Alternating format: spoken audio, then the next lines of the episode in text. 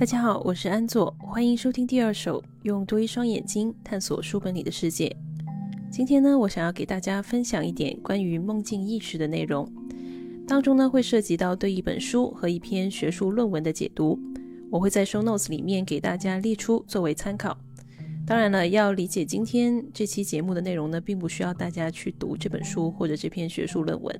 目前为止呢，书跟论文呢还是只有英文版本，没有中文版本。好，我们现在开始今天的内容。相信呢，大家都听说过一个非常经典的怀疑论，来自笛卡尔，那就是我似乎无法分清此刻的自己是处在梦境还是处在现实。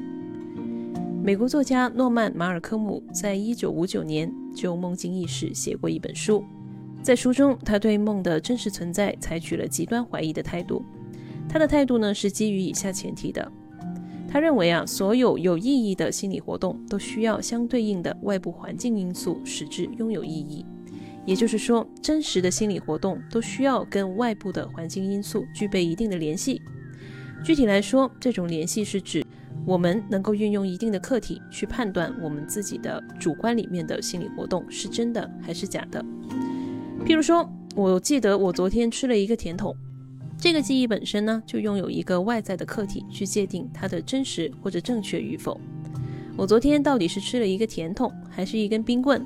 我有没有记错？在理论上讲，都有一个相对应的外部事物去界定。譬如说，我可以看我昨天买东西的收据，可以问昨天跟我一起去商店的朋友，我甚至可以去昨天的商店里面去查我自己的消费记录，或者甚至是看监控视频。当然了，我并不需要真的去核查这件事情，以使得我自己的这个记忆具有意义。只要我拥有核查的可能性，这个作为记忆的心理活动就是有意义的。但是梦境呢就不一样了，我也可以说我昨天晚上梦见我吃了一个甜筒，但是呢我没有任何的外部事物去界定我自己的这个说法。这是因为啊，我在做梦的时候，本身呢就处在一个非常微妙的意识状态之中，我既不清醒也不沉睡。我不清醒，是因为我实际上的身体是处在几乎完全静止的状态之中的，在一般情况下，我没有办法跟外界进行任何的交流。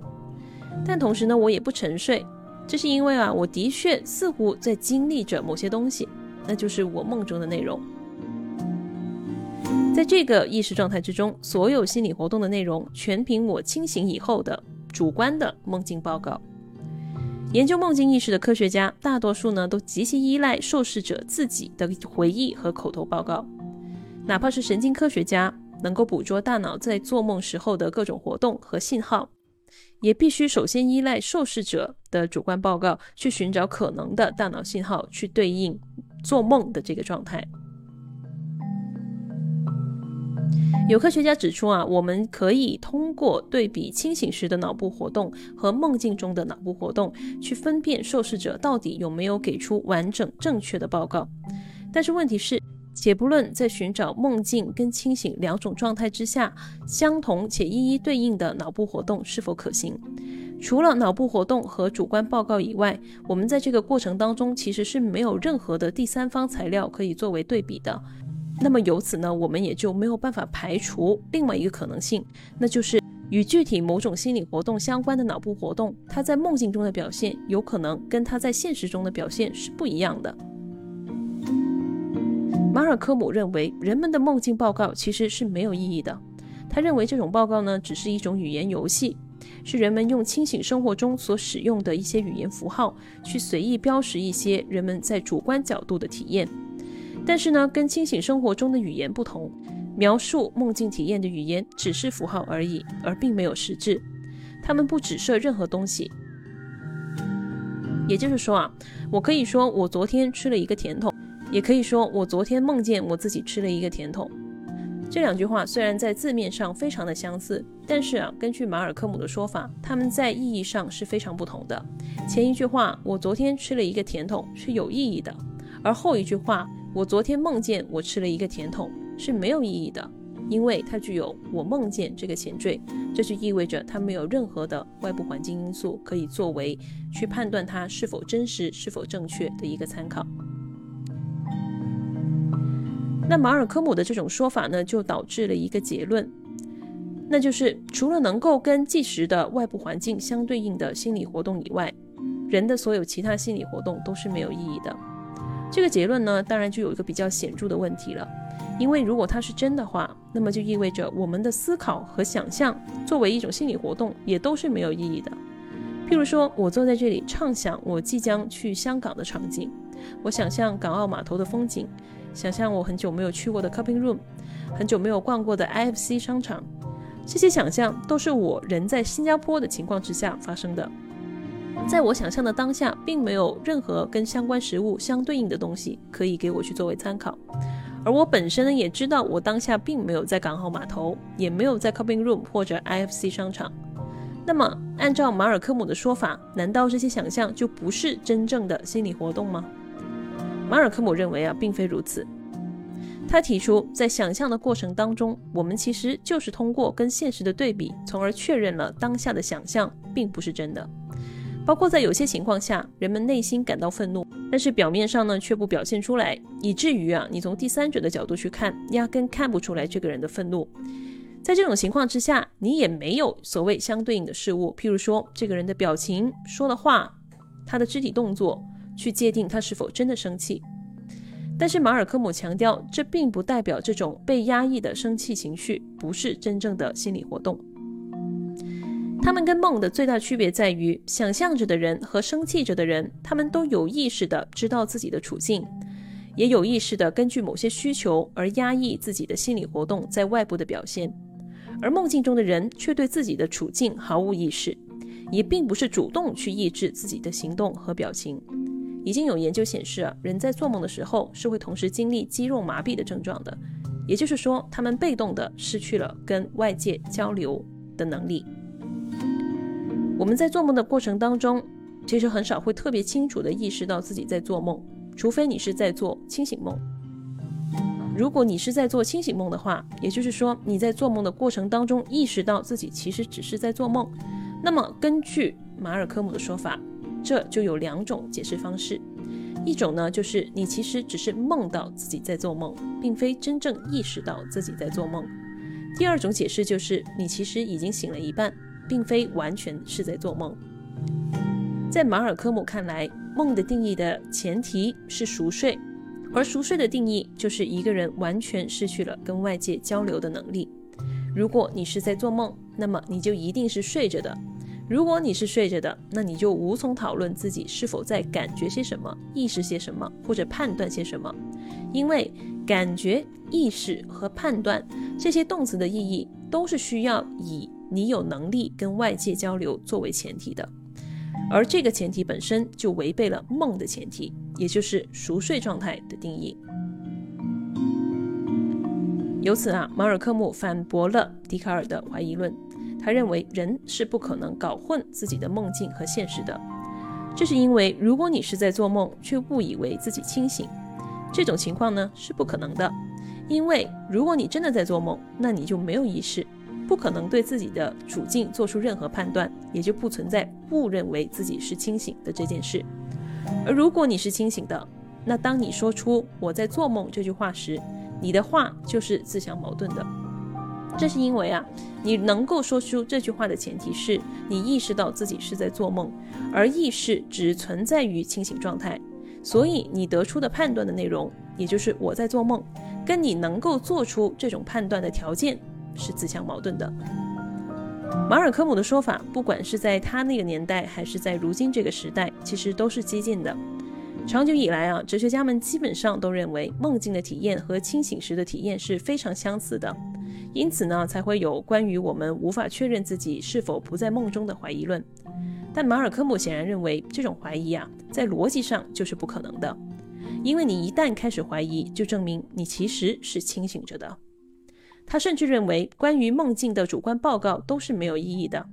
因为梦境这种心理活动缺乏基本的外部根据，所以呢，它根本就不存在。一九七零年代，另一位哲学家丹尼尔·丹尼特就这一点展开了另外一场论述。他提出了著名的录音机理论。这个理论呢，提出了一个假设，那就是有可能啊，我们的梦境并没有真正的发生。而是在我们沉睡的时候被无意识的编辑出来的内容，然后在我们醒来的时候。梦的内容就像一盒已经录好的磁带，插入到我们的记忆当中，然后呢，被我们当做是真正发生过的事情一样播放出来，成为我们对自己梦境的主观报告。当然了，丹尼特并没有证据去确认这个说法，他只是提出，在没有任何的证据能够证实这个说法的同时，我们也没有任何的证据能够证伪这一点。所以呢，唯一的办法就是等待神经科学发展到一定程度。能够解答我们的疑惑：到底梦境是录好的磁带，还是真实发生在我们沉睡的脑海中的内容呢？针对我们如何分辨梦境和现实这一点，其实当年马尔科姆反驳的哲学家当中，也有提出另外一种理论去解决这个怀疑论的人，譬如说笛卡尔本人，还有罗素和莱布尼茨，都提出过所谓的连贯性理论。连贯性理论就是指人们可以依靠是否能够把体验中的内容跟自己真实的生活和个人历史联系在一起，从而判断自己是否真的在梦中。如果不能联系在一起的话，那你就是在做梦；如果可以的话，那你就不是在做梦。但是这个理论呢，根据马尔科姆的说法，有个最大的漏洞，那就是人是不可能在梦中对自己的情况做出判断的。因为他根本就不具备做出判断的必要的意识，而这种意识呢，是在清醒的时候才有可能的。如果从研究清醒梦的角度来说，连贯性理论里面的说法其实并非不可能。受试者确实可以通过一定的训练，达到在梦中反思自己的梦境，从而得出自己在做梦，并进入清醒梦的状态。但是，就像前面提到的一样，这种反思本身在马尔科姆的理论里，可能就已经意味着这个人并非熟睡了。当然了，我们还可以用神经科学的观察去证明清醒梦者依然处于熟睡的阶段。譬如说，他们的大脑活动可以表明他们还处在快速眼动睡眠的阶段。所以，即便他们做着清醒梦，从神经学意义上讲，这依然是熟睡阶段。